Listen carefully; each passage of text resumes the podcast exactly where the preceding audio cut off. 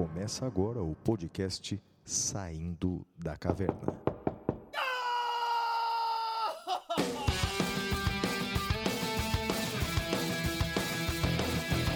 Com Guilherme Madeira, Fala galera, sejam bem-vindos, sejam bem-vindas. Flávio Martins,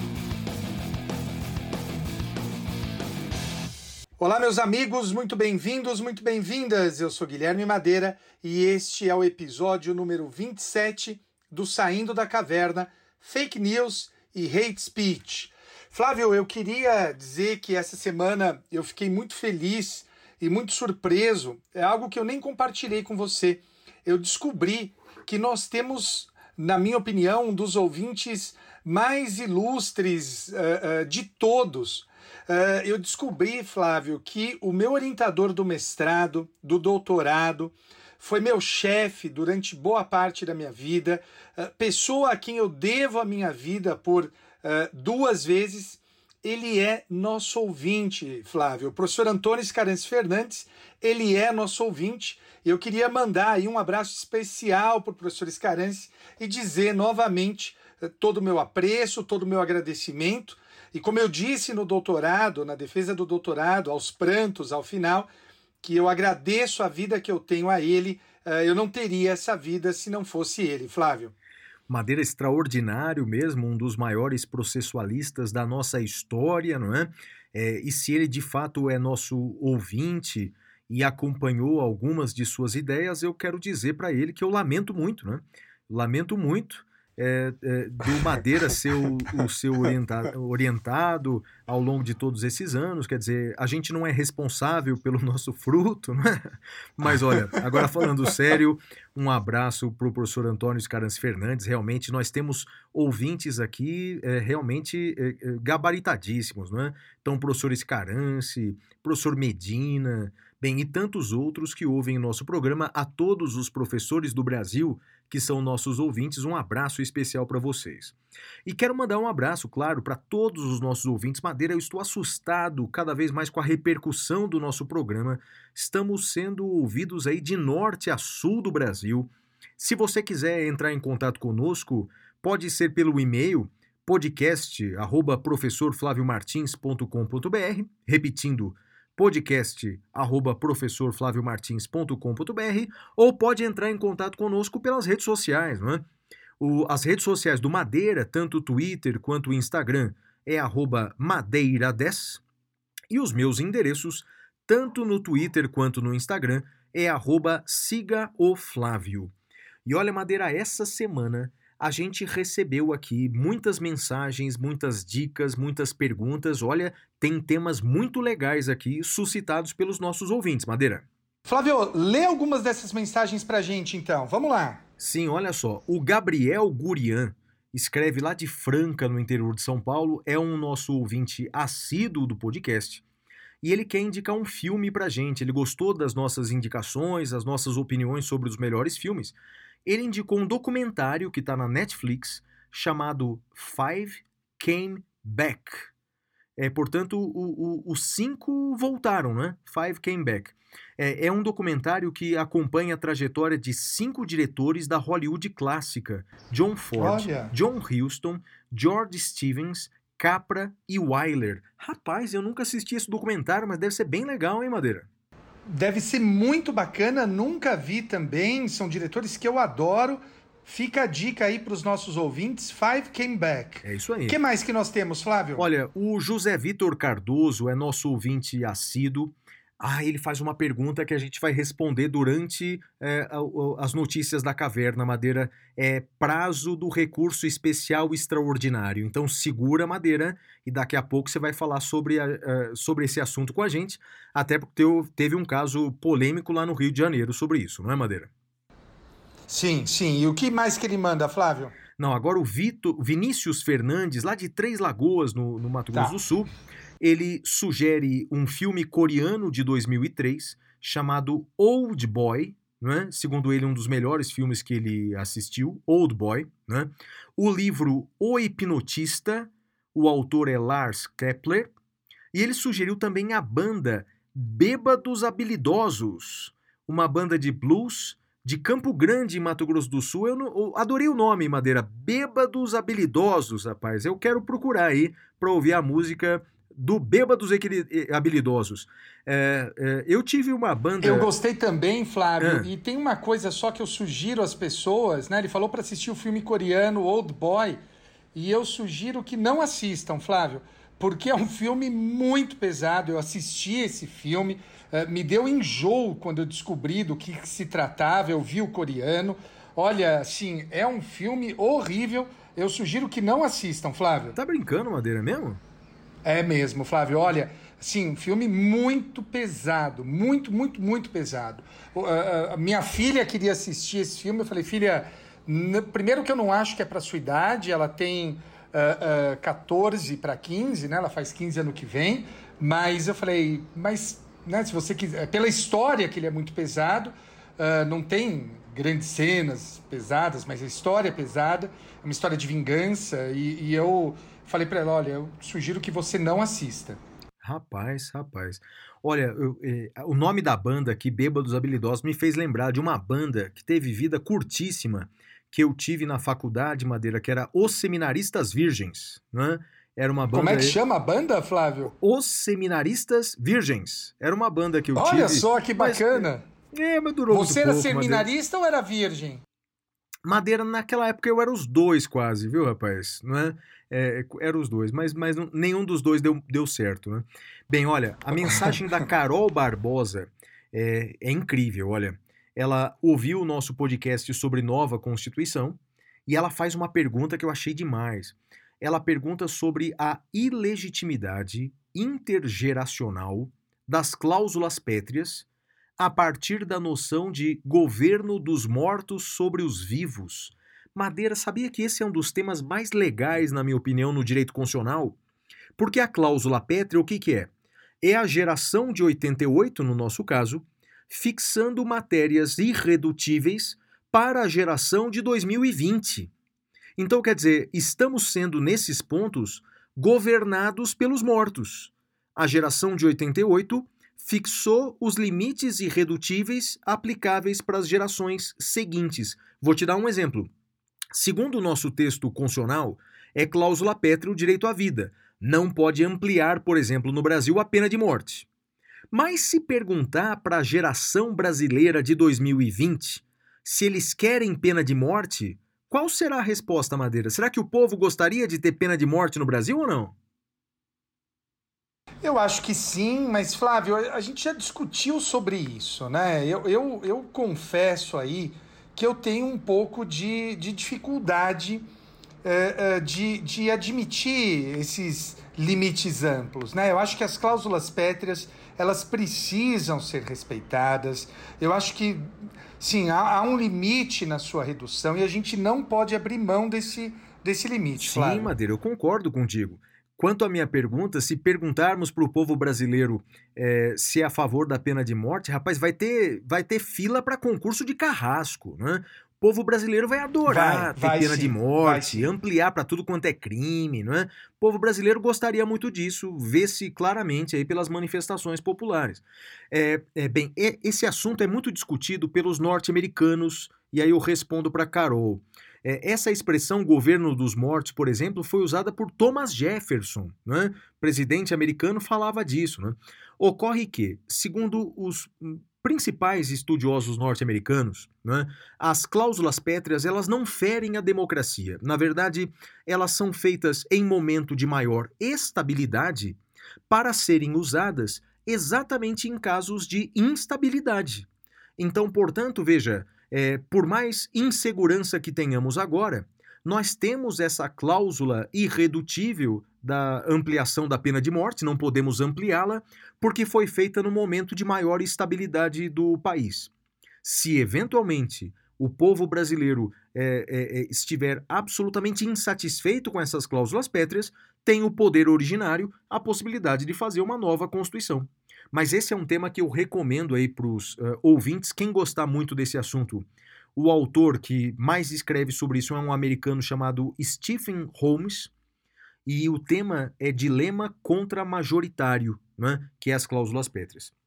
o Vitor. Você, você trata isso no seu, no seu livro de constitucional, Flávio? Trato, trato sim, Madeira, trato. E, e, de certa forma, há um grande consenso entre nós no direito constitucional, e aí concordamos com o que você disse, não é? De que as cláusulas pétreas não ferem a democracia. Elas podem contrariar a vontade da maioria, e hoje em dia, por exemplo, ela contraria a vontade da maioria, mas na verdade é uma cláusula de segurança intergeracional. Então eu falo disso no meu livro, sim, Madeira é um tema pelo qual sou apaixonado, inclusive. Muito legal. Flávio, eu vou uh, te pedir agora para ler a próxima mensagem, a do Vitor, é isso? Isso, o Vitor José Gamba de Matos, lá de Tubarão, em Santa Catarina. Ele diz que é, o nosso podcast é um dos meios pelos quais ele se atualiza semanalmente com assuntos relacionados ao meio jurídico sem contar nas dicas do pintura rupestre que ele já presenteou, que já o presenteou com filmes espetaculares, diz ele, não é? É minha pergunta, é, minha, é, as pessoas perguntam para ele quem que indicou esse filme maravilhoso e ele diz que são os gurus dele, não é? é e nós somos os gurus. E aí, o, o Madeira, ele termina dizendo que, para não me estender mais, desculpe o professor Madeira, mas YouTube não tem nada a ver com banda de rock. Veja que o Vitor é um rapaz inteligente lá de Santa Catarina, hein? Você sabe que eu só tô anotando o nome das pessoas e no, no, próximo feriado vai todo mundo preso por engano, Flávio. o Tiago Arielo é um jovem advogado, conheceu o trabalho de vocês procurando conteúdo gratuito de direito na internet des descobriu nossas palestras na TV Justiça e agora acompanha o nosso eh, programa semanalmente. Ele pediu para indicar o filme, o musical Across the Universe, né? um filme baseado em músicas dos Beatles. Né? É, muito fato, bom, muito bom. Não é, Madeira? E de fato, é, na, na, no programa passado, você perguntou de, de filmes sobre música, eu não estava lembrando, e vários ouvintes nossos alertaram de alguns filmes aqui, não é? Esse é um deles, Across the Universe. Também tem o filme Ray, sobre a vida do Rei Charles, que também é um filmaço, né? Com Jamie Foxx. Né? Verdade. Né? Eu gosto também, é mais antigo, Madeira, o The Sound of Music, o Noviça Rebelde. Mas esse é de uma outra geração. Mas eu gosto bastante, cara. Julie Andrews, acho o máximo, cara. Você gosta? Né? É, esse pessoal da sua geração, eu, eu não gosto muito. Eu sou de uma geração mais recente, né? Então, uh, uh, eu, a gente não tem a mesma idade, mas eu, eu reconheço que sua geração produziu belos filmes, né? é, eu, eu, sei que aquela música, por exemplo, Edelweiss, cantada pelo Von Trapp, enquanto a família foge dos nazistas, pô, aquela cena é bonita demais. Olha só, o, o Tiago Ariello, não é? ele além de indicar isso, ele diz que Beatles é a, a, melhor banda de todos os tempos e que Blacklist não é lá dessas coisas. Ou seja, o Tiago Ariello é Tim Flávio. Eu tô achando que ele, na verdade, é você, né? Você que mandou essa mensagem não, não, não, sob é o nome de Tiago Ariello. Eu, não, não é. Olha, se é eu quebrar o IP dele, eu descubro que saiu do seu computador. Não, olha só, o Lucas Oliveira é, que você ameaçou no episódio anterior. Ele disse é, que ele está tranquilo porque ele está mais bem escondido que o Queiroz. Bem, olha, ele mandou a mensagem antes, viu? O Queiroz foi preso de novo. É um dos temas que a gente vai falar daqui a pouco. E ele diz assim: uh, dentro do ativismo judicial, uh, que vem sendo colocado em pauta durante alguns episódios, qual a posição de vocês quanto ao tema abuso de autoridade religiosa que está sendo pautada no TSE. Além dessa pergunta, ele sugere o livro O Nome eh, do Vento, The Name of the Wind, né? um dos melhores, se não o melhor livro de fantasia que ele já leu. Eu não conheço não, O Nome do Vento, já leu, Madeira? Eu vi eh, esse livro já nas livrarias, mas nunca comprei. Mas considerando que ele usou o nome do gênero livro de fantasia, que é um livro que eu gosto, é um gênero que eu gosto muito, já está anotado no meu caderninho. Eu ia prendê-lo, não vou prendê-lo mais por conta dessa sugestão, uma coisa equipara a outra, Flávio. E sobre essa questão do abuso de autoridade religiosa, você tem opinião, Flávio? Tenho opinião sim, Madeira. Esse é um dos temas, no meu entender, mais importantes do direito contemporâneo, porque isso vem acontecendo, Madeira, no mundo inteiro, sabe? É, o Estado vem cada vez mais, os governantes vêm se aproximando cada vez mais das igrejas das igrejas das maiorias. É? Isso se dá por um duplo motivo. Primeiro, porque as pautas é, é vantajoso para as igrejas, porque vêm suas pautas religiosas se tornando pautas públicas, além de, de um interesse financeiro, tributário também nessa aproximação, vantagens econômicas nessa aproximação. E é, man, é muito vantajoso para os governantes ter as igrejas da maioria ao seu lado, né, é, como apoiadores, porque afinal as igrejas são formadas por eleitores, fiéis eleitores. Em resumo, Madeira, é um problema seríssimo. Sabe como é que os Estados Unidos tentaram resolver esse problema, Madeira? Sabe como? Como foi, Flávio? Com uma lei, uma lei proibindo que religiosos em seus púlpitos prestassem apoio a candidatos a cargos públicos. Eu costumo chamar essa lei lá nos Estados Unidos, Madeira, de igreja sem partido. Olha que estamos falando não é, de um país ultraliberal, que é o que nós vamos falar, inclusive no tema cavernoso de hoje, é um, um, um país é, que defende a liberdade de expressão a todo custo. É, e veja, esse país limitou, portanto, a liberdade de expressão de religiosos. Eu creio, Madeira, que o Brasil merecia uma lei dessa maneira também. Eu creio que sem essa lei limitando a liberdade de opinião dos religiosos, eu creio muito difícil o judiciário fazer esse cerceamento, Madeira. Eu creio que acaba invadindo a liberdade de expressão uh, do religioso. Eu entendo que certos estãos americanos que legislaram acerca disso e proibiram que religiosos apoiassem incondicionalmente religiosos. Qual que é a sua opinião, Madeira?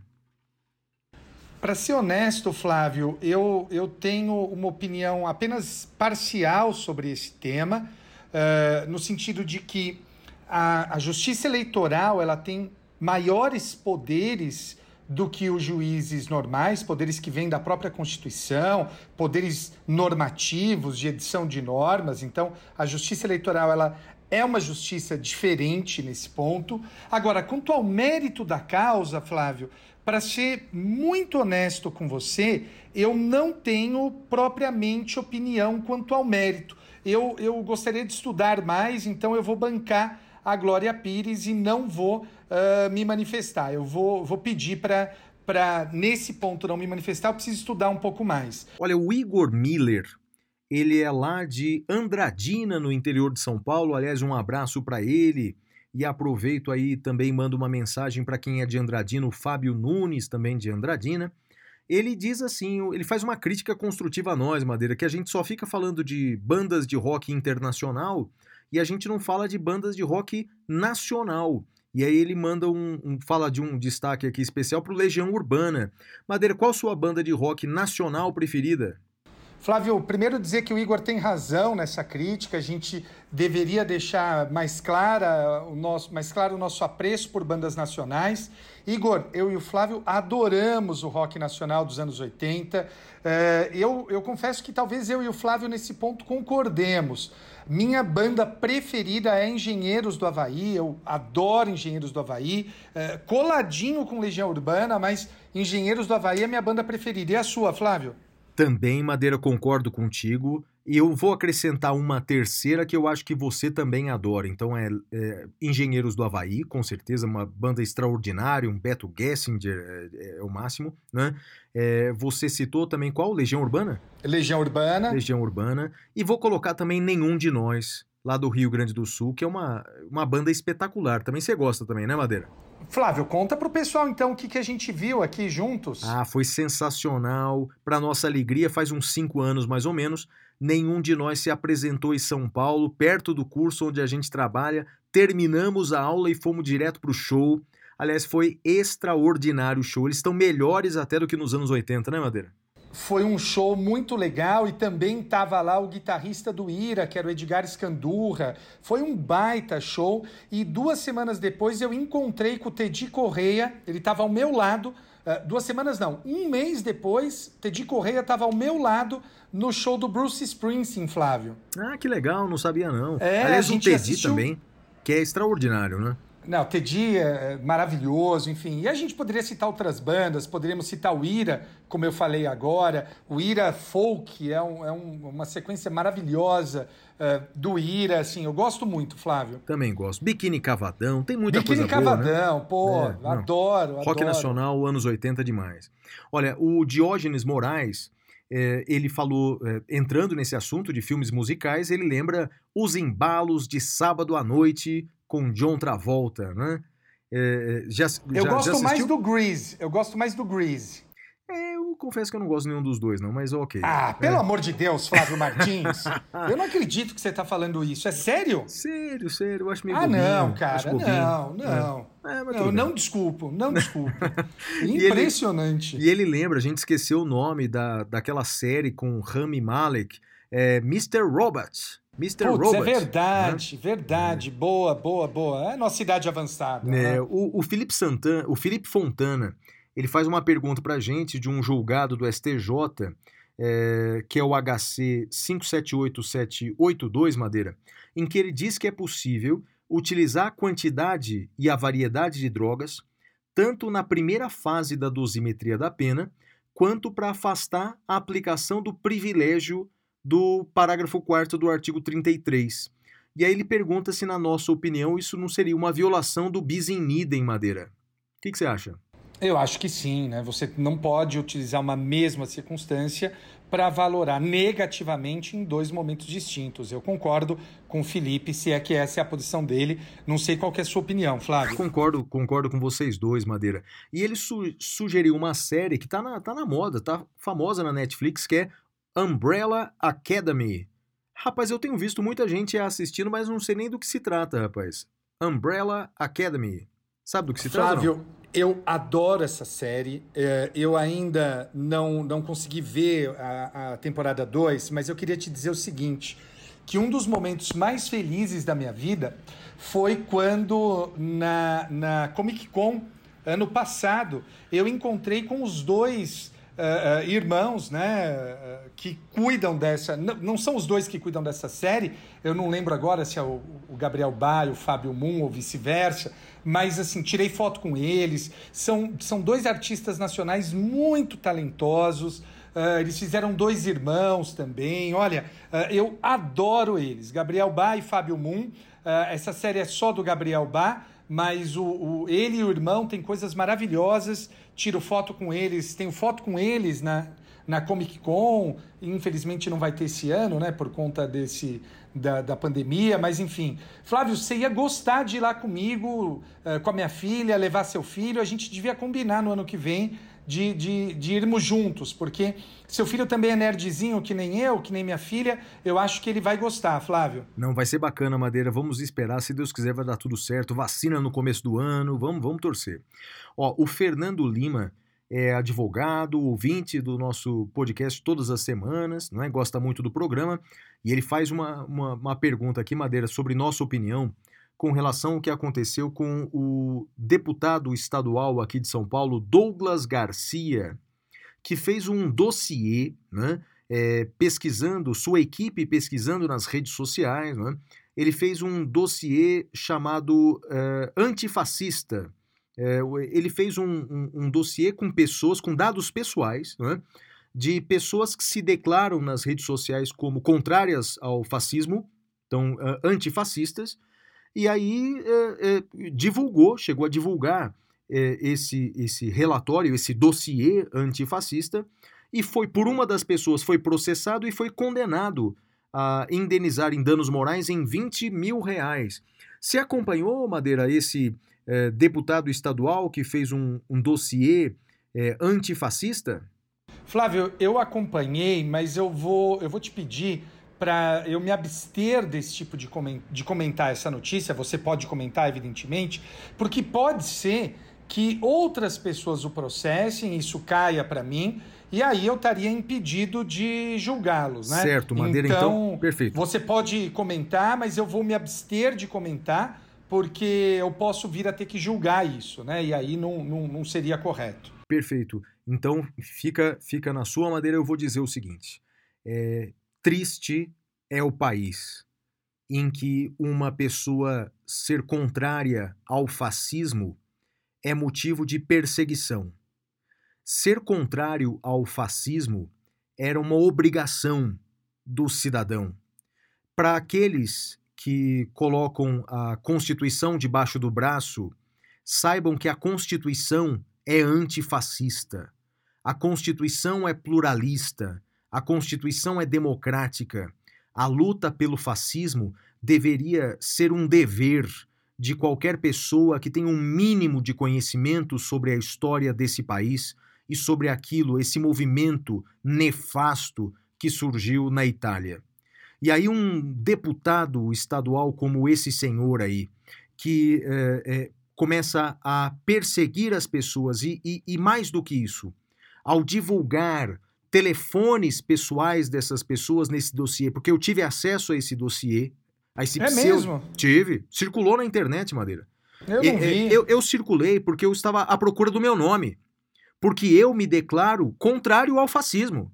Aliás, acho que é um dever de todos, né? Serem contrários ao fascismo. Eu sou contrário ao fascismo. Aliás, sou contrário ao fascismo, sou contrário ao autoritarismo, sou contrário ao nazismo. Qualquer tipo de autoritarismo eu sou contrário. Sou professor de consonal, ora bolas, e não sou imbecil. Então, portanto, sou contrário ao fascismo. Eu acessei esse dossiê para ver se meu nome estava lá para minha tristeza, não estava lá. Né? Porque se estivesse lá, eu seria um dos que processaria esse deputado. Olha, essa indenização por 20 mil reais, que seja a primeira. Porque esse. É, é, é, esse cenário, isso que o deputado fez, obviamente não está cobertado pela imunidade parlamentar. Obviamente que não. E por isso ele pode responder penal e civilmente. Por isso, então, que sejam os primeiros 20 mil reais que ele vai ter que indenizar. Olha, Car... eu fico nervoso com isso. O Carlos Guilherme Júnior, ele manda um abraço pra gente, ouve sempre o nosso podcast. Ele sugeriu alguns livros aqui. O primeiro, A Constituição Balzaquiana, que é fruto lá dos professores da universidade dele, ele que é da Faculdade São Luís de Jabuticabal, e sugeriu também o livro da Hannah Arendt, Eichmann em Jerusalém, né? É, o, o, aliás, o, a história do, do, do, Adolf Eichmann é extraordinária, né, Madeira? Pro, pro Sim, é muito interessante. Claro. Esse livro do, do Eichmann em Jerusalém é, corresponde à, à, à, visão da Hannah Arendt. Foram textos que ela publicou no jornal, né, cobrindo o julgamento dele lá em Jerusalém. Bem interessante, Flávio. A Melissa Arantes é lá de Ji-Paraná, em Rondônia ela manda um abraço pra gente, está sempre acompanhando o nosso programa. O Paulo dos Reis, ele cita que o filme Gladiador, de Martin Scorsese, aliás, um, gostei do filme, um filmaço, né? Gostou de Gladiador, Madeira? Filmaço, filmaço, sim, é. sim. Critica a gente, diz que nem U2 nem Beatles, ele fala que a melhor banda é Black Sabbath. Black Sabbath é muito bom, muito é. bom. O, a Fernanda lá de Presidente Prudente, é fã também do nosso podcast, manda um abraço aqui para todos nós. Ela diz uma coisa que é legal, o seguinte, não é? É, é, muito obrigado por compartilhar o conhecimento de vocês, sempre com temas interessantes, e super ansiosa pelo episódio sobre sistemas de governo. É tema da monografia dela. Logo, logo, logo vai ter. Logo vamos discutir sobre presidencialismo aqui. Madeira, essas são as principais mensagens da semana. Pode apresentar o próximo bloco. Antes do próximo bloco, Flávio, me responde uma dúvida aqui. Você gosta de Black Sabbath? Porque você não falou nada? Ah, eu gosto, Madeira. Não é aquela banda que faz parte da minha playlist com muita frequência, mas eu gosto sim. Eu tenho ouvido com muita frequência agora The Clash. Aliás, que The banda Clash. legal, né? The Clash. Muito né? legal. Churasteu, Churagol. Eu peguei é... uma exposição do The Clash em Londres agora em janeiro, Uau, Flávio. Que massa. Foi The muito Clash. legal. Muito legal. E, né? e, Black Sabbath eu adoro também. A minha preferida é NIB. Adoro NIB. Acho, sim, uma das músicas mais legais de todas. Bom, dito isso, vamos para o nosso próximo bloco, que é o Notícias da Caverna. Até já!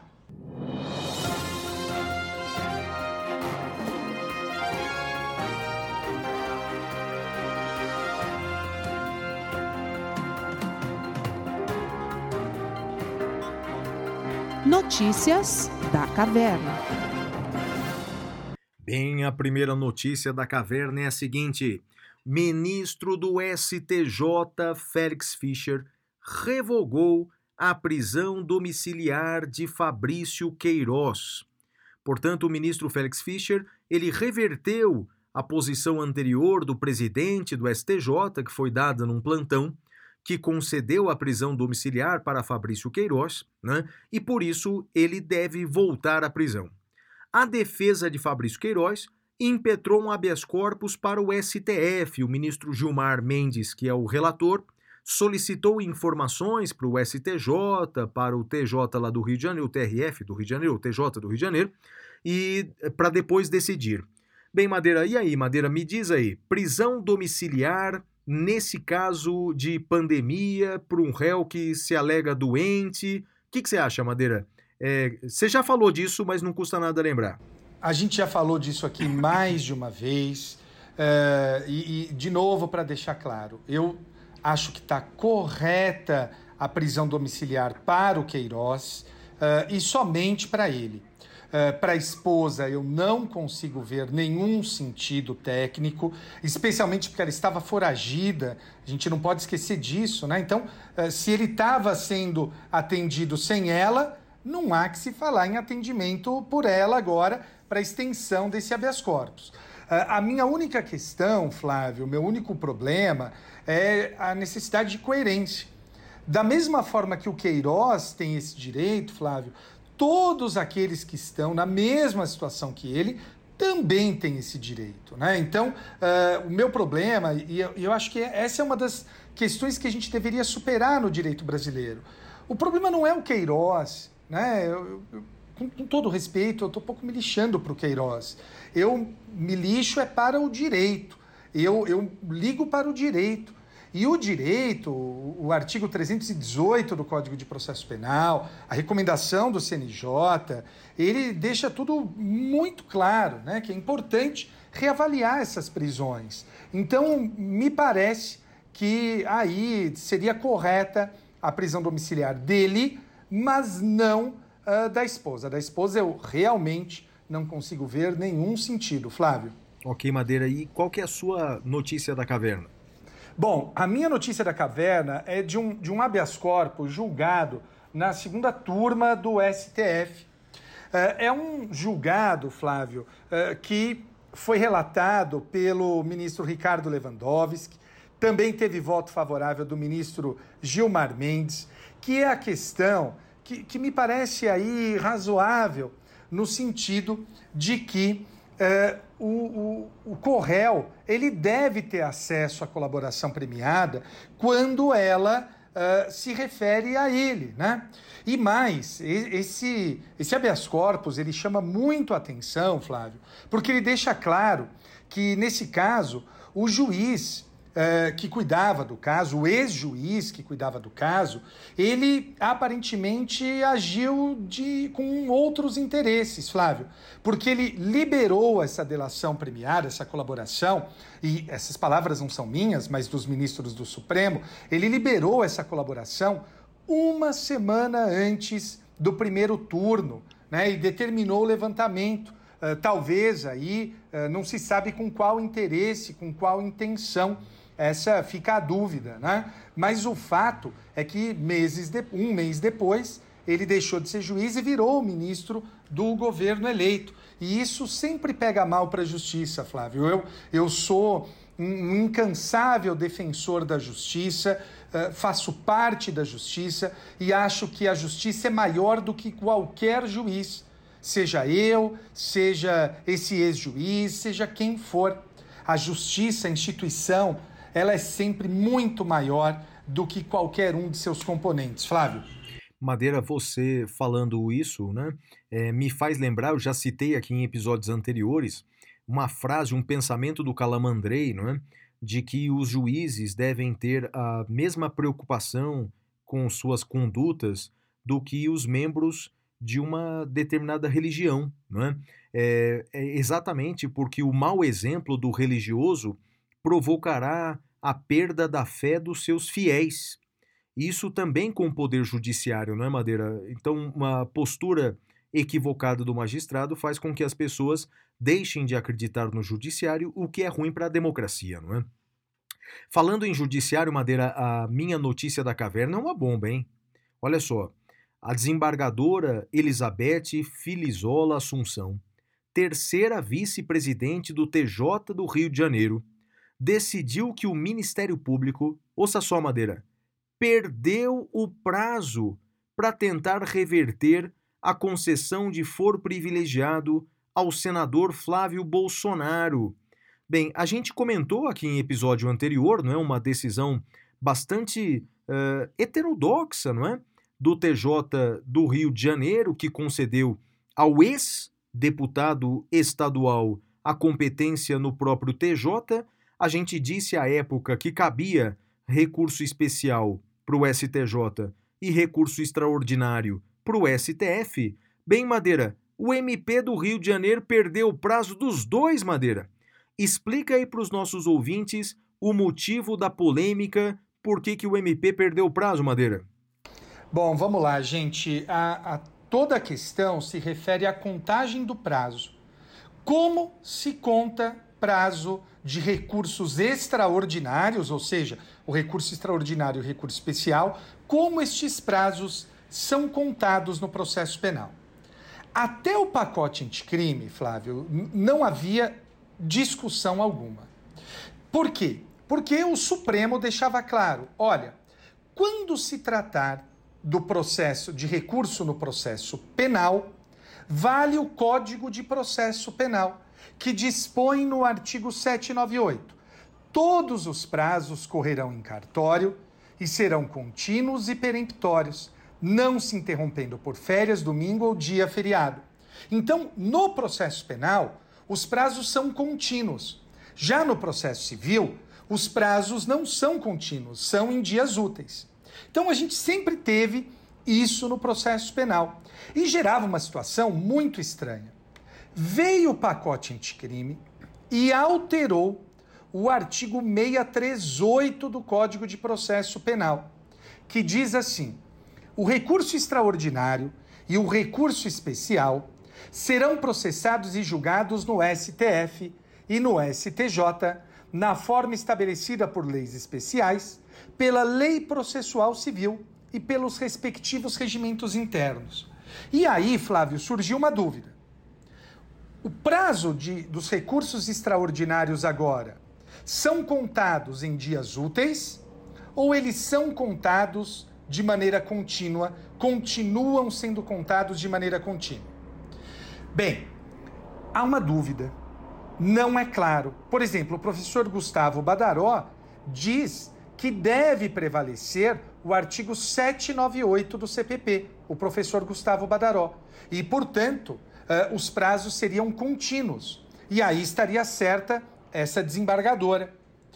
Eu, Flávio, com todo respeito, eu discordo.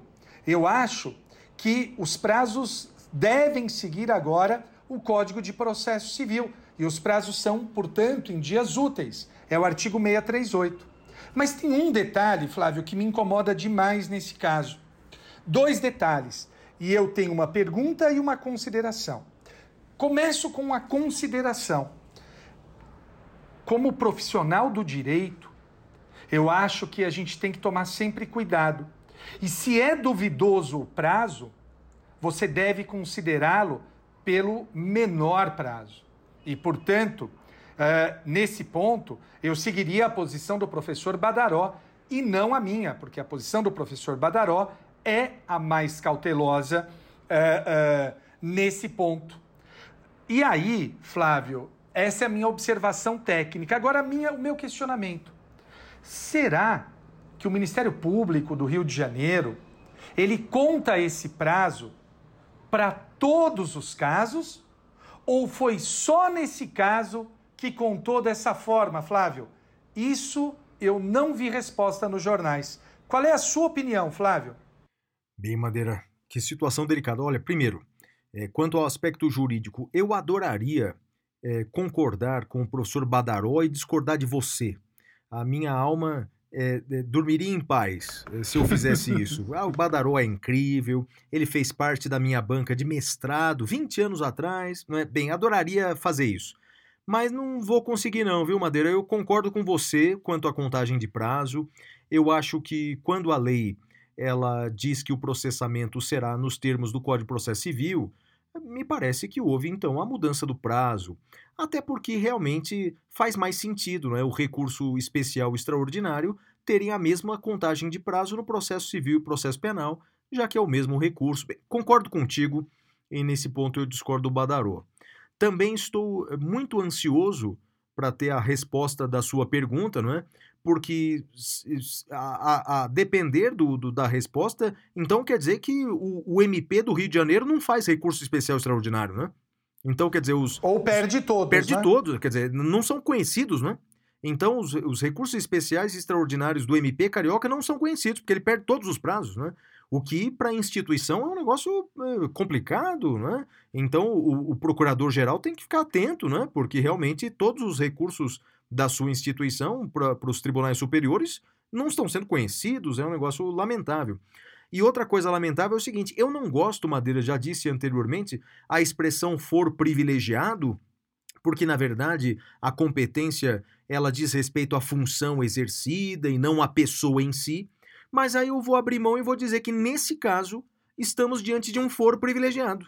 Né? Porque se você é ex-deputado estadual, você é julgado na primeira instância. Mas se você é Flávio Bolsonaro, você é julgado no TJ. Ou seja, isso é um foro privilegiado mesmo. Né? É lamentável, viu, Madeira? Lamentável. É, qual é a sua próxima notícia da caverna? Flávio, eu trouxe uma notícia aqui.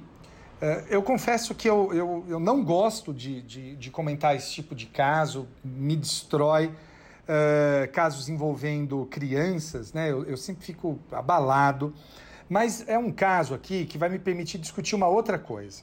É um caso, foi julgado pelo Supremo, pelo ministro Alexandre, no HC 189360, uh, envolvendo um HC impetrado pela defesa de um tanzaniano, eu não sei se a minha pronúncia será correta, Nze Shabani, e era pedida a revogação de sua prisão preventiva.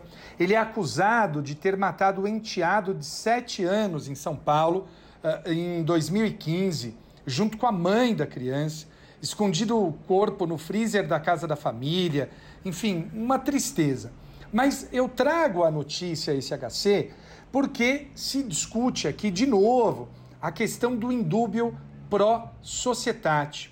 Uh, a defesa pedia nulidade argumentando que foi se utilizado do brocardo indúbio pro societate na pronúncia. E aí eu acho que a gente precisa sempre ter, ter um, um, uma cautela, e é uma cautela que eu e você temos tanto aqui quanto em aula. Bem, eu concordo com a defesa no sentido de que não existe o indúbio pro societate. É, é indúbio pro réu.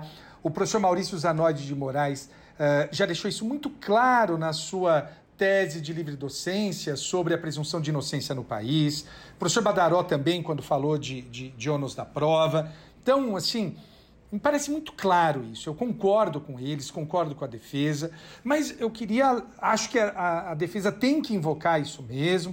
Uh, cabe à defesa tentar a mudança da jurisprudência, mas também queria lembrar que ainda prevalece em sede de posição majoritária o indúbio pro societate. Então eu trago à tona esse acórdão, esse caso, para lembrá-los disso. Né? Por mais que eu discorde, e se tem uma coisa que eu me orgulho, e me orgulho de você também, é que a gente sempre deixa claro, seja em aula, seja nos livros, quando nós somos posição minoritária. Flávio. Legal, Madeira. Olha, agora eu vou dar a minha próxima notícia da caverna, rapaz. Na verdade, são duas notícias, mas estão interligadas. Vamos lá. A primeira notícia é que o Ministério da Educação afirma que planeja, Madeira, para o ano que vem, realizar um corte no orçamento da educação no Brasil para 2021 de 4,2 bilhões de reais. É uma redução no orçamento Madeira de 18,2% em relação ao orçamento de 2020. Então, portanto, o governo pre pretende, planeja reduzir 18,2% do orçamento da educação montante de 4,2 bilhões de reais. Outra notícia que me parece que está interligada é que o ministro da Economia, Paulo Guedes, encaminhou para o Congresso Nacional uma proposta de reforma tributária que sugere uma taxação de 12% sobre os livros. Bem, atualmente a produção de material para literatura é imune de tributos, é, com o intuito de tornar mais acessível, portanto, né, a, a esse produto, acessível o, o, acesso aos livros. E, e, só que o ministro da Educação ele alega que, agora vem Madeira, que, é, abre aspas, pobre no Brasil não lê mesmo. Assim, livro seria bem de consumo da elite. Então, como o livro é um produto da elite, merece, portanto, ser tributado. É, Madeira, interliguei essas duas notícias porque, de fato, elas estão ligadas, não é? é? Quer dizer, no Brasil, viramos o país em que acesso aos livros é coisa de uma elite. E, portanto, portanto nos damos aí a liberdade de cortar 18% do, do orçamento da educação. Você conhece a minha opinião, Madeira. Você sabe que, é, até porque o meu novo livro é Direitos Sociais em Tempo de Crise Econômica.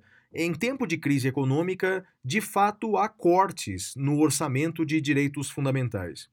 Mas o que me parece muito claro e que defendo muito é que todos os direitos sociais no Brasil têm problemas. Todos têm. Mas tem um direito social que historicamente nos coloca nos últimos lugares eh, dos rankings mundiais, que é a educação. A educação brasileira é uma das piores do mundo, uma das piores do mundo, né? E portanto cortes na educação, que já é uma das piores do mundo, é, fazê-la ainda pior do que já é, né, é algo inconstitucional. Não é possível, é, é, é, no meu entender, esses retrocessos na área da educação, que já é uma das piores do mundo. É lamentável isso que está por acontecer. É, é, Darcy Ribeiro dizia que esse problema da educação brasileira não é um acaso do destino, é, é, um, é um planejamento. Né? É, o ter o povo ignorante é um planejamento. É absolutamente lamentável. Eu sei que a escolha orçamentária, sobretudo em tempos de crise, é o que os americanos chamam de escolhas trágicas. Eu entendo ser necessário reduzir o investimento em muitas áreas, mas veja, o Madeira, o governo brasileiro criou uma estatal para construção de navios uh, da Marinha. Bem, entre gastar bilhões com o navio da Marinha e investir na nossa educação, me parece, Madeira, que a Constituição brasileira é clara. Né? As diretrizes constitucionais são claras na direção da educação. Eu espero que o governo volte atrás dessas duas medidas, que são medidas infelizes, para dizer o mínimo, mas se o governo não voltar atrás, eu espero que o judiciário, pode ser acusado de ativista, mas que o judiciário volte atrás e declare essas medidas inconstitucionais, porque elas implicarão num retrocesso social na educação brasileira, que já é uma das piores do mundo, Madeira. Flávio, eu concordo plenamente com você e, e faço, faço um acréscimo eu vi muita gente caindo nesse discurso de ah, é só rico mesmo, você está defendendo isso porque você é rico, você quer ler. É uma tristeza esse tipo de argumento. É uma tristeza ver que as pessoas caem nessa isca. E Flávio, de deixa eu te falar uma coisa. Sabe aquele helicóptero que você tem? Sabe aquela lancha que você tem, Flávio? É, você sabe que você não paga imposto, né? No Brasil, em vez da gente taxar esses bens, o que se quer é taxar livro. Queima de uma vez, né, Flávio? Queima de uma vez. Não é melhor, dá na cara. Deixa claro que é o, qual que é o problema. As pessoas podem dizer, né, Madeira, que a gente é contra a taxação dos livros porque nós somos autores de livros, mas na verdade é muito pelo contrário, não é? A gente gostaria que os nossos livros fossem ainda mais baratos para que mais pessoas tivessem acesso, não é, Madeira?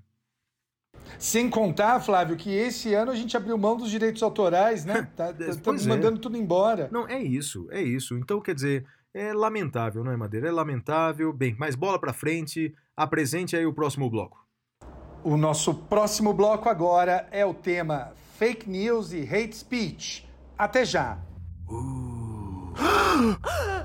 Temas cavernosos.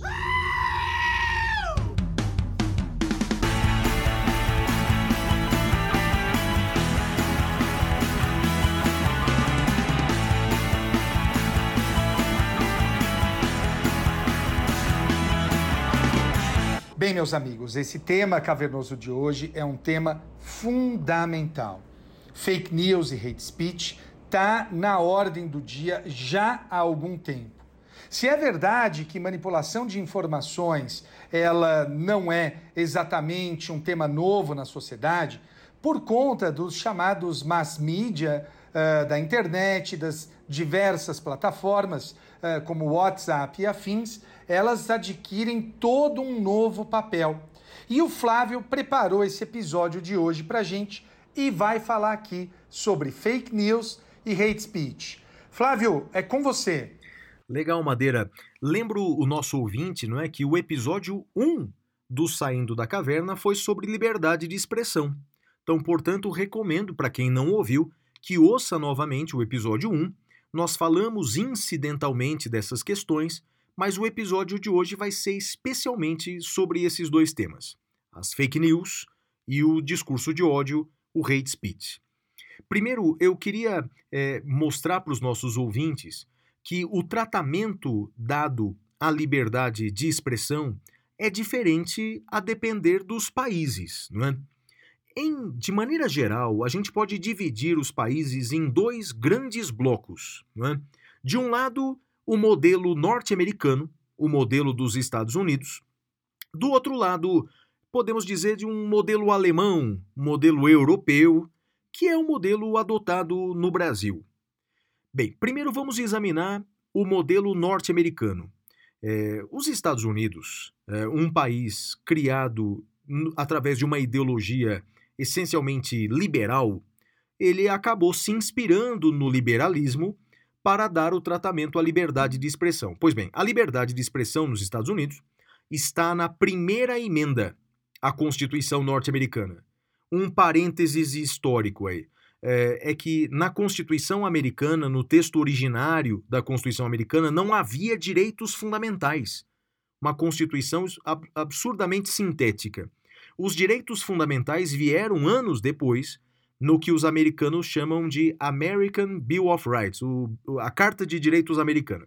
Bem, e o primeiro, uh, a primeira emenda é a emenda que trata da liberdade de expressão e tem uma redação bastante liberal, dizendo que o, o Congresso Nacional não pode legislar para limitar a liberdade de expressão. Bem, em resumo, os americanos adotam uma teoria citada várias vezes na Suprema Corte Americana, que é o mercado livre de ideias. Marketplace of Ideas. Mercado livre de ideias. É, é uma teoria baseada mesmo ou inspirada na liberdade do mercado. Né?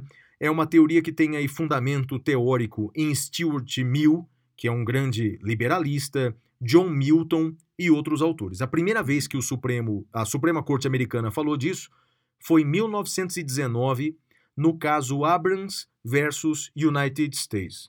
Basicamente é o seguinte: é um modelo que diz assim: todas as ideias têm o direito de serem propagadas na sociedade, sejam as ideias boas, sejam as ideias ruins. Todas essas ideias devem eh, têm o direito de serem difundidas, sejam ideias agradáveis, ideias racistas, ideias, ou seja, então as ideias devem conviver.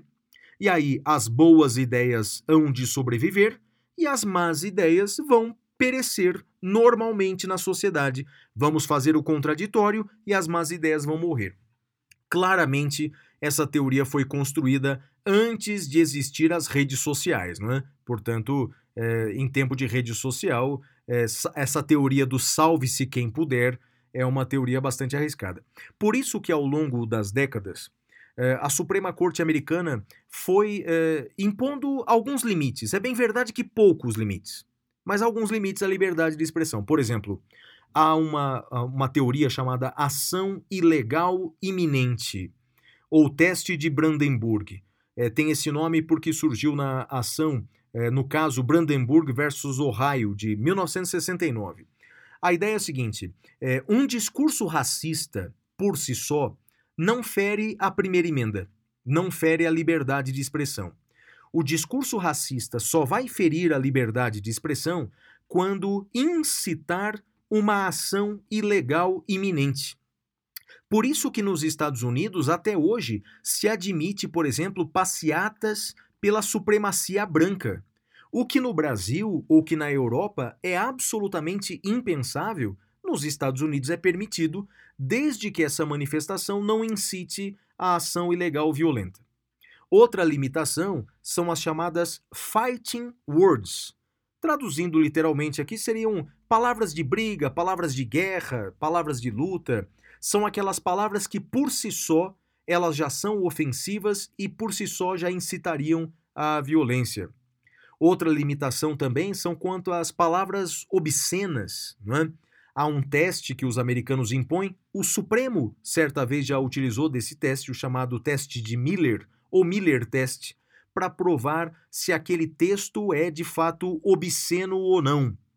Primeiro, eh, vou falar dois elementos. É, tem que levar em consideração a luz do homem médio e não é, de todas as pessoas de maneira geral, e tem que ver se aquela, aquele texto ou aquela obra de arte ela tem é, algum caráter literário, científico, político, caso contrário, é considerado obsceno. Então, em resumo, nos Estados Unidos há uma hierarquia da liberdade de expressão sobre outros direitos fundamentais. É por isso que, por exemplo, lá nos Estados Unidos, as fake news, elas são permitidas constitucionalmente.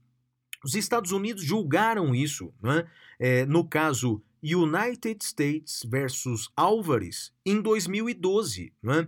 dizendo, portanto, que a, a, a, as fake news, a informação, ainda que ela seja falsa, ela é um direito do cidadão propalar. Bem, esse é o modelo americano. O modelo alemão, e que é um modelo adotado no Brasil, é diferente. Não há uma hierarquia entre os direitos fundamentais. Havendo conflito entre os direitos fundamentais, esse conflito deve ser sopesado no caso concreto, deve-se fazer um sopesamento, deve-se fazer uma, uma ponderação para verificar, no caso concreto, qual direito há de prevalecer. E muitas vezes não é a liberdade de expressão que eh, prevalece. Segundo os alemães, né, os direitos fundamentais eles têm limites externos, que portanto são limites impostos pela lei ou por outros direitos constitucionais, e também há limites internos, limites que são encontrados dentro do próprio direito. Bem, vou dar um exemplo. Lá na, o Tribunal Constitucional Alemão julgou o caso Lebach, é, o caso 35, em que tratava de uma reconstituição de um crime em um programa de televisão. É, sobre um crime verídico praticado muitos anos antes.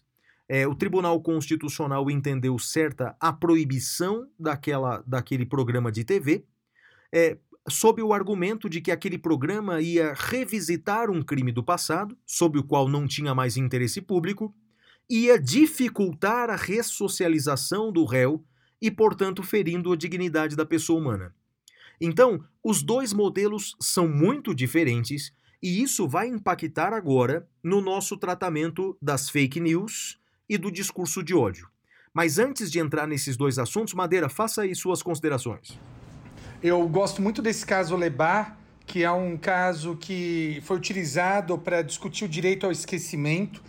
Uh, esse é um tema efetivamente fundamental, a gente passa por ele ao longo de vários programas, desde o episódio 1. Uh, me parece, Flávio, que uh, eu não gosto muito do sistema norte-americano, mas para além de não gostar, me parece que o modelo de liberdade de expressão lá previsto não é o modelo de liberdade de expressão aqui previsto.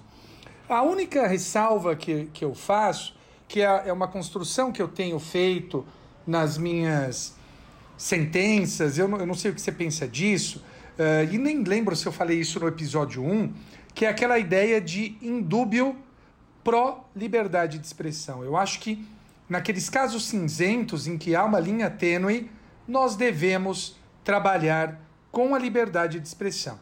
Mas continua aí, Flávio. Uh, você falou até agora de fake news, falou uh, do modelo uh, alemão, do modelo brasileiro. Aliás, fala agora um pouco das fake news e do, do hate speech, como isso está sendo traduzido. Bem, Madeira, primeiramente, é, é, é dúbio o conceito de fake news, não é? É? o conceito, traduzindo ao pé da letra, seriam notícias falsas, não é? De fato, o mundo inteiro discute isso, sobretudo por conta das redes sociais. Existe aquele caso que certamente deve ser reprimido, quer dizer, é a criação de notícias é, mentirosas com a intenção é, de disseminá-las em massa e, portanto, é, deturpar o conhecimento público sobre uma determinada pessoa ou sobre um determinado fato. Então, quer dizer, é aquela fábrica de mentiras falsas para confundir as pessoas. Isso, evidentemente, o direito tem que reprimir. A dúvida é se aquela dona de casa que começa também no WhatsApp a divulgar notícias sobre cloroquina ou chá de alho ou qualquer coisa que o valha, se isso entraria também na reprimenda estatal. Então, o primeiro desafio é de fato definir é, o que é fake news. Bem, mas em resumo, o que podemos dizer é que, de forma é, preliminar, nos Estados Unidos, os discursos mentirosos são, segundo a Suprema Corte Americana, é, fazem parte da primeira emenda, fazem parte da liberdade de expressão. Bem, aqui no Brasil, o Supremo já disse diferente. Na reclamação 18638, o Supremo disse assim, abre aspas, a informação que goza de proteção constitucional é a verdadeira. Então, o Supremo disse que, quando as informações são falsas, não estão dentro da liberdade de expressão. É, lá na Alemanha, há um caso muito, mas muito famoso, né? é, é um caso em que o Tribunal Constitucional Alemão entendeu que aqueles discursos eh, negacionistas do Holocausto judeu, em especial a obra de um chamado historiador alemão chamado David Irving, aquela obra foi é, é, proibida, as manifestações foram proibidas, porque os alemães disseram que a mentira acerca dos fatos não faz parte da liberdade de expressão. E aí os alemães, eles diferenciaram uma coisa que aqui no Brasil também temos que diferenciar. Uma coisa são notícias falsas baseadas em fatos. Outra coisa são opiniões controversas e outras coisas são sátiras. Nós temos o direito de termos opiniões, ainda que muito controvertidas. Isso é um direito nosso da liberdade de expressão, ninguém pode cercear. Claro, desde que essas opiniões não sejam racistas, homofóbicas, etc é diferente de deturpar os fatos, mentir acerca de fatos. Isso com certeza é fake news. Isso não pode ser acobertado pelo direito. A lei pode limitar né, a difusão de fake news. No Brasil já temos uma lei, Madeira, que é a fake news para fins eleitorais. Está no artigo 326A do Código Eleitoral. Prevê como crime eleitoral né? aquele que comprovadamente ciente da inocência do denunciado, com finalidade eleitoral, divulga ou propala por qualquer meio ou forma o ato ou fato que lhe foi falsamente atribuído. Então, portanto, a fake news para fins eleitorais já é crime no Brasil e sabemos que o Congresso brasileiro, num futuro próximo, deve legislar também a respeito. Então, de fato, é um tema sensível, é um tema cujo tratamento no Brasil e na Alemanha é diferente do tratamento dado aos Estados Unidos. Caberá, portanto, à lei limitar a, a, a, essa possibilidade de difundir a mentira, definir o que é fake news, mas que com certeza essas fake news não estão acobertadas pela liberdade de expressão, elas não estão, Madeira. E sobre esse tema temos até um convidado, não é não? É isso aí, Flávio. Eu trouxe aqui, falei com meu amigo Jorge Abud e ele vai falar um pouco conosco sobre esse tema. O Jorge Abud é professor aqui da PUC São Paulo, é um grande professor, um, um dos mais uh, importantes professores de processo constitucional. E, uh, Jorge, o que, que você tem para falar para a gente, parceiro? Meus queridos Madeira e Flávio, obrigado pelo convite de participar desse grande podcast que vocês organizam. Estou é, mandando aqui um pequeno áudio para falar um pouco de fake news. Esse é um tema as notícias fraudulentas é um tema que tem me atormentado, vamos assim dizer, faz um tempo. Acabamos de lançar uma segunda edição do livro chamado Fake News e Regulação pela RT, de uma coleção que é coordenada por mim, por Nelson Nery Júnior e por Ricardo Campos. Lá, nós introduzimos, desde a primeira uh, edição, a regulamentação alemã acerca desse tema, né? Enfim, é, tem artigos de diversos professores, autores do Brasil e fora do Brasil. Primeira coisa, é, é, um tema complexo. Não é complexo a questão do que seria fake news. As fake news são as notícias fraudulentas. É complexo uma regulamentação e o tratamento é, desse tema. O Brasil tem é, debatido uma legislação, e eu já adianto para vocês que eu sou favorável a uma, a uma, legislação regulamentadora. Não acho que é simples, não acho que é fácil chegar no que seria o ideal de uma legislação, mas entendo crucial que a gente regulamente esse tema e possa conferir parâmetros para juízes trabalharem essa temática. Uh, o fato de ser complexo, muitas vezes no Brasil, uh, eu tenho escutado uma deturpação da discussão desse tema na esfera pública. E eu vejo assim, muita gente dizendo, olha, a pretexto de regular e controlar fake news, pode haver um prejuízo à liberdade de expressão, pode haver riscos. Toda regulamentação jurídica traz riscos, né? Fosse assim, o Madeira sabe muito bem quais são os riscos inerentes a, por exemplo, se julgar criminalmente alguém. Se o risco de algo dar errado me impedir de qualquer regulamentação, qualquer sanção no direito seria vedada. Então, a primeira coisa é fugir um pouco desse lugar comum. E dois, esse é um desafio de todas as democracias constitucionais atuais. Tratar esse problema das fake news. Notícia fraudulenta, de fato, ela não é algo que surgiu hoje no modelo atual.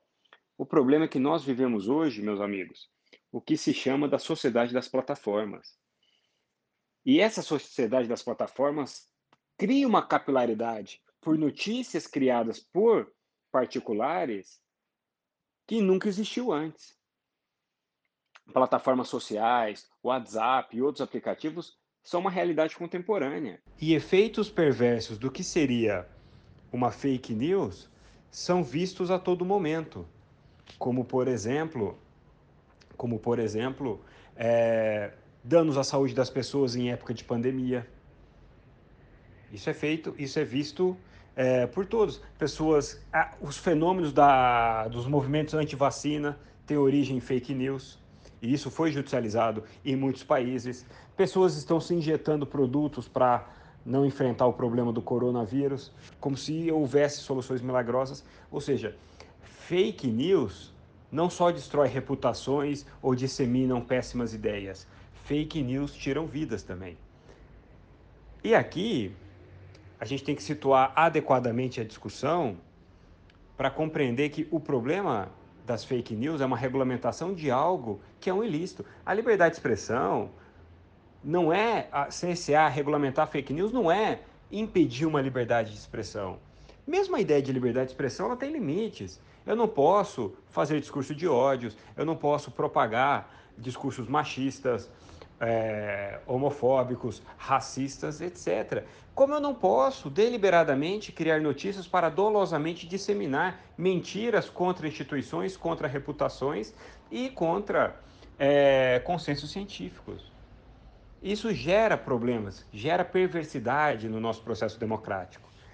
Então, a, o cuidado com fake news. Fake news é, antes de tudo, um problema de accountability. Antes da sociedade das plataformas, bem ou mal, você tem os meios tradicionais de informação que tem editorial, que você sabe quem está falando aquilo e como cobrá-lo. Né? Então você pega uma Folha de São Paulo, você consegue, se ela fizer alguma, vamos dizer assim, notícia fraudulenta, cobrar, ter onde verificar, é, testar a validade dos enunciados dela, né? Há como responsabilizar quem o promove. As redes sociais, sem regulamentação alguma, elas criam, vamos dizer assim, uma terra de ninguém. Em que você não consegue cobrar essa accountability, você não consegue exigir uma prestação de contas de quem exerce, é, quem atua promovendo fake news.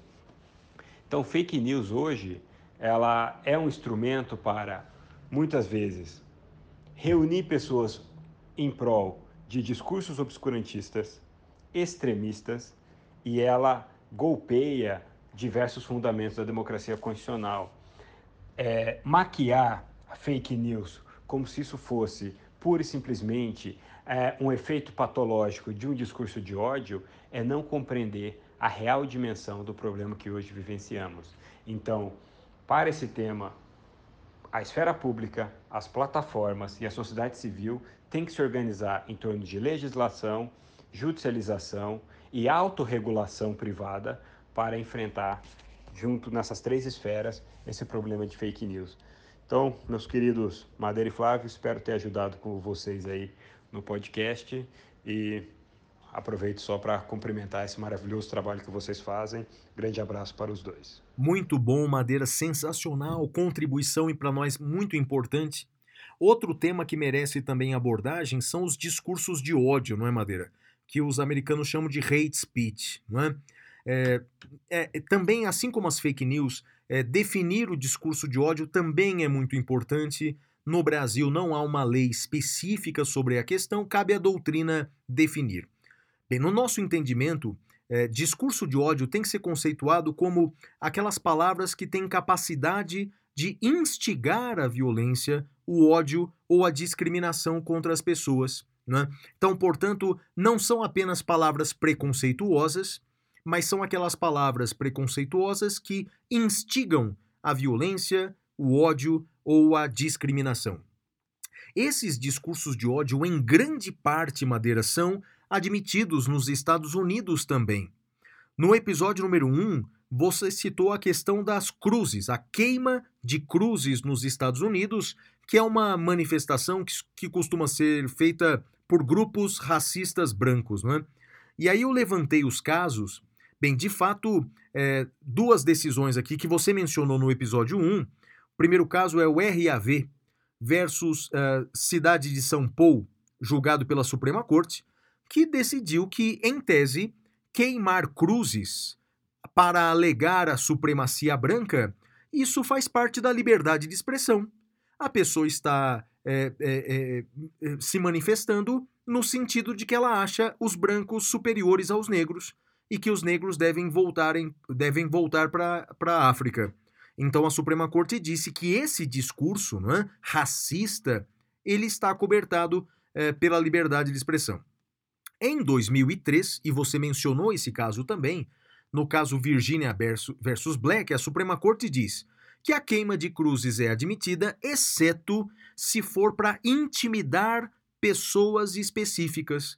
Então, se for para intimidar pessoas, elas não são apenas um, uma manifestação do pensamento, mas podem configurar crime, inclusive. Então veja quanto os americanos também são permissivos quanto a esses discursos racistas, quanto a esses discursos de ódio. Bem, sabemos que aqui no Brasil essa amplitude também não é a mesma. É necessário ponderar os direitos em conflito. É, a lei pode impor limites e a lei brasileira impõe vários limites nós temos crime de ameaça, temos crimes contra a honra, temos o crime de racismo, que o STF inclusive ampliou para os casos de homofobia e transfobia. Portanto, a lei já impõe muitos limites ao discurso de ódio no Brasil, Madeira. E o seu ponto de vista?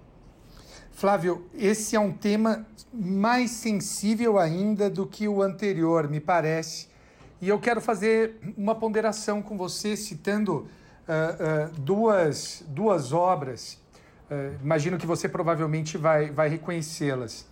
Na primeira, Flávio, eu retrato um, um contrato feito entre um judeu e um cristão. E se esse contrato não fosse cumprido, o judeu poderia retirar a parte do cristão uh, a, a parte em ouro, o equivalente em ouro, mas na verdade retirar do corpo do cristão. Uh, você sabe de que obra que eu estou falando, Flávio? É o Mercador de Veneza, não? Exato, o Mercador de Veneza, é uma obra claramente antissemita, né, com, com, esse, com esse sentido. Me desculpe quem pensa em contrário, eu adoro Shakespeare, mas não dá para querer uh, justificar o injustificável. A gente vai proibir o Mercador de Veneza, Flávio? Porque me parece um, um discurso que claramente uh, uh, deprecia os judeus. Me parece claro, me parece evidente. Então, eu pergunto a você: nós vamos proibir essas obras? Ou então, Flávio, vamos pensar em algo que é ainda mais sensível? Uh, um sujeito uh, se apaixona e passa a ter desejos sexuais uh, por uma garota de 13 anos. não estou falando de Shakespeare, eu não estou falando de Shakespeare, estou falando de um homem velho com uma garota, Flávio. Te, te diz alguma coisa esse livro? Acho que alguns filmes eh, que eu assisti na adolescência, mas eu acho que ele está falando de Lolita, né? Lolita, exatamente, Lolita, né? Então, um, um, um livro que lida aí com a, com a questão de sexo com, com, com menores, né? É algo sempre que causa muita controvérsia e quando não é crime, é, no mínimo é controverso quando não é crime. Então, a minha, a minha ponderação é: o que, que a gente vai fazer nesses casos? Né? E temos no, o famoso caso brasileiro do Monteiro Lobato, uh, racista, né? ele é claramente uh, racista, quando uh, ele fala da, da. Acho que era tia Anastácia, se eu não me engano, que ele a chamava de negra retinta. Não sei se você se lembra disso, Flávio. É, eu, eu, uma coisa que eu tenho visto, Madeira, é que algumas editoras. É, o Monteiro Lobato ele morreu há mais de 70 anos, né? então as obras dele caíram no domínio público. Algumas editoras que estão publicando o Monteiro Lobato estão fazendo notas de rodapé para as crianças, principalmente nos livros infantis, não é? dizendo que naquele tempo era comum dizer isso. Ou seja, não estão mudando a obra de Monteiro Lobato, que seria um absurdo, é? Mas estão fazendo notas de rodapé dizendo que a obra foi escrita num outro contexto. é? E assim como também na Alemanha se vende o livro Minha Luta do Hitler, mas com um prefácio dizendo das mentiras que são contadas naquele livro. Eu acho que essa é a melhor maneira de enfrentar, não é? Mostrar a realidade e discuti-la. Concordo plenamente com você, acho que, que, que estamos de, de acordo nesse ponto. Flávio, mais algum ponto que você queira levantar? Não, Madeira, eu só, é, no caso da, da liberdade de expressão e discurso de ódio, discordo da decisão do, do ministro Alexandre de Moraes, que suspendeu as contas é, de redes sociais de algumas pessoas sob o argumento de que elas usavam essas redes sociais para discursos de ódio ou fake news. Eu entendo que a declaração indevida ela deve ser reprimida, com danos morais, com prisão, se for o caso, mas entendo eu que não, não se pode suprimir da pessoa uma possibilidade que ela tem de dar as suas opiniões. Não é? Então eu entendo, nesse caso específico, uma decisão recente, que houve um exagero na reprimenda judicial ao retirar do ar as contas eh, de, de, de, de, certas pessoas em redes sociais entendeu que, e entendo que houve ali uma restrição excessiva à liberdade de expressão. Madeira. Nesse ponto, Flávio, eu, eu discordo um pouco de você. Eu, eu não concordo com a decisão do ministro, mas apenas porque eu acho que no processo penal não existe um poder geral de cautela, né? que inclusive é o tema da, da petição inicial do presidente Bolsonaro, que inclusive uh, cita a látere a, a minha obra. Flávio. Legal, Madeira. Então, diante desse cenário, apresenta o próximo bloco aí. Bom, com isso a gente encerra esse bloco e vamos para o próximo, que é o Pintura Rupestre. Até já!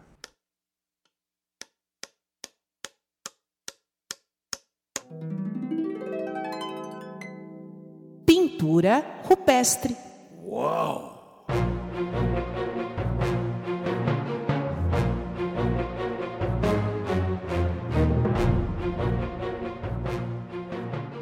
Bem, Madeira, para essa semana eu tenho duas dicas culturais aqui.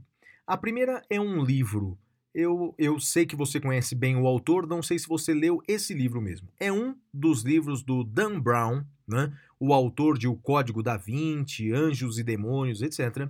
Mas dessa série que envolve aí o professor eh, Langdon, né? o Robert Langdon, Robert, né? Robert Langdon. Robert Langdon, Isso. sim. É, é, o, dessa série de livros, o meu livro preferido é Inferno. Inferno. Olha, Madeira, é, é, tem um filme também é, do mesmo nome. Eu confesso que o filme, para mim, foi muito decepcionante. Não é? O livro Ah. supera muito o filme. Você gostou do, do, do filme? Eu adoro, cara, adoro os filmes. E, e, assim, eu adoro o, o Tom Hanks. Eu sou, assim, super fã do Tom Hanks. Não, eu também gosto do Tom Hanks. É, na minha opinião, é, o roteiro que foi meio confuso, quer dizer, o livro eu achei tão, tão extraordinário é, que o, o, o filme é, é, me decepcionou. E, e uma coisa que me chama atenção demais no, no livro, os detalhes que o Dan Brown conta sobre a cidade de Florença, na Itália. Ah, Firenze. Florença é maravilhoso. Eu, eu tive lá Ah, também, em janeiro. né? Cara, putz, Maravilhoso. Né? Eu adoro e eu lembro Florença, que Flávio. a última vez, a última vez que eu fui a Florença, faz uns anos, é, eu fui com esse livro debaixo do braço, Madeira, porque o livro ele conta alguns detalhes da cidade que antes eu não conhecia. Por exemplo, o livro conta que no, pala na- no Palácio Vecchio, não é? É, na sala dos mapas, diz que o mapa da Armênia é uma passagem secreta. E aí eu fui lá para a sala dos mapas com o livro debaixo do braço, fiquei procurando o mapa da Armênia para ver se era coisa de escritor ou se tinha algum fundo de verdade. Madeira, não é que cinco minutos depois, eu olhando para o mapa da Armênia, um funcionário do museu sai do meio da parede pelo mapa? Ou seja, Uau. era uma passagem secreta mesmo. O Dan Brown ele se mudou para Florença, ficou lá um tempo pesquisando esses lugares diferentes, essas passagens secretas. E aí, olha, recomendo demais o livro O Inferno. Fala sobre Dante Alighieri, sua mulher pela, pela qual ele era apaixonado, a igreja de Dante. Olha, recomendo muito. E recomendo também, Madeira, um grupo, não existe mais, mas os vídeos deles eh, estão no YouTube. É um grupo de atores e escritores portugueses que fazem, eh, faziam um programa de humor chamado Gato Fedorento. Gato Fedorento. Olha, Madeira, é hilário. Um grupo português de humor. Realmente tem vários vídeos que eles eh, apresentavam num programa de TV em Portugal. Recomendo que os nossos ouvintes acessem o YouTube Gato Fedorento. E sua dica cultural, Madeira, qual é? Flávio, minha dica cultural vai para um podcast que, para mim, é um é um podcast sensacional de um jornalista chamado Guilherme Felite. É o podcast chamado Tecnocracia. Esse é um podcast que busca mostrar eh, os efeitos deletérios, perdão, os efeitos deletérios da tecnologia não no sentido ludista da coisa, de querer destruir a tecnologia, mas de mostrar que, olha, nós devemos ter eh, alguma reserva, alguma cautela com esse encantamento para com a tecnologia. Então, Flávio, minha, minha recomendação é o Tecnocracia, podcast do Guilherme Filite. Flávio. Legal, Madeira, e depois dessas nossas dicas culturais, vamos para o último bloco do programa, o Prêmio Capitão Caverna. Até já. É a hora do prêmio Capitão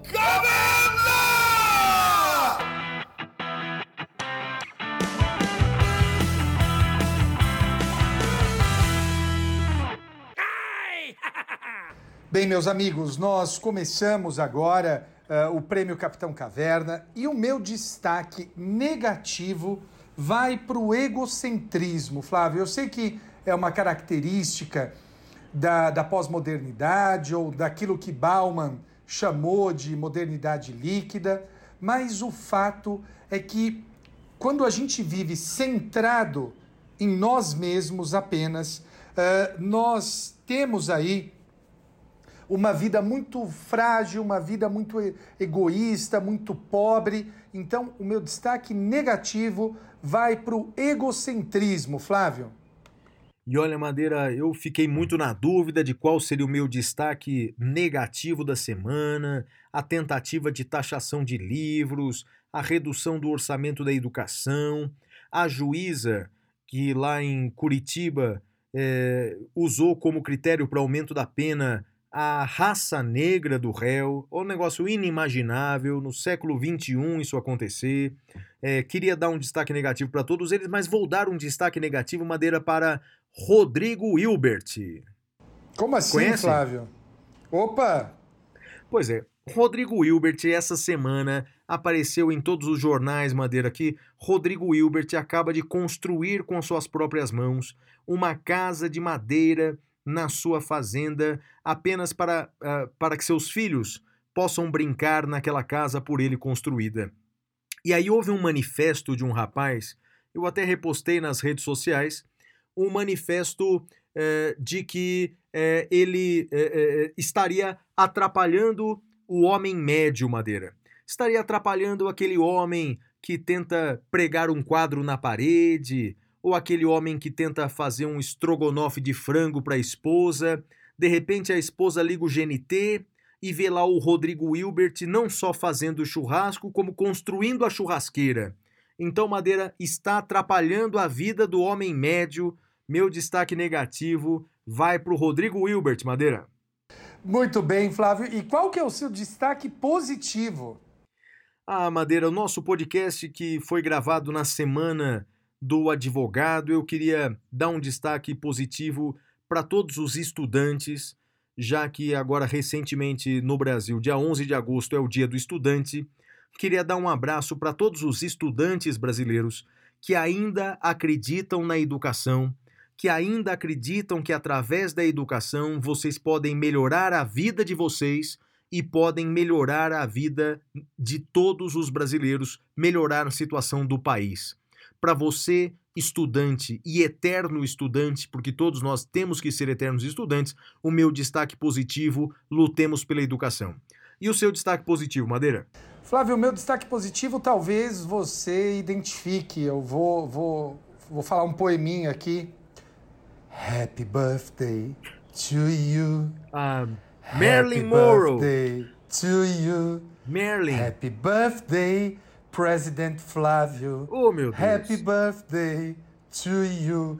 Meu destaque positivo na voz de Marilyn Monroe é para você, meu amigo, pelo seu aniversário, dia Obrigado. 11 de agosto. Não podia ser em outra data. Muito feliz aí de tê-lo como meu amigo e parabéns aí pelo seu aniversário, Flávio. Muito obrigado, Madeira, muito obrigado. Sinto-me honrado, como é, o presidente Kennedy seguramente se sentiu honrado ao cantarem para ele essa canção. Só espero não ter o mesmo fim do presidente Kennedy, viu? Obrigado, viu, Madeira? Obrigado. e a todos os nossos ouvintes, muito obrigado também pelo desejo aí de feliz aniversário. Muito obrigado. É isso aí, galera. Com isso encerramos o nosso episódio do Saindo da Caverna. Mais um episódio fechado aqui para vocês. Muito obrigado a todos. Fiquem com Deus e um abraço para o meu pai, para minha mãe e para você. E para Xuxa, um beijo para você, Xuxa. Tchau, tchau, galera. Tchau.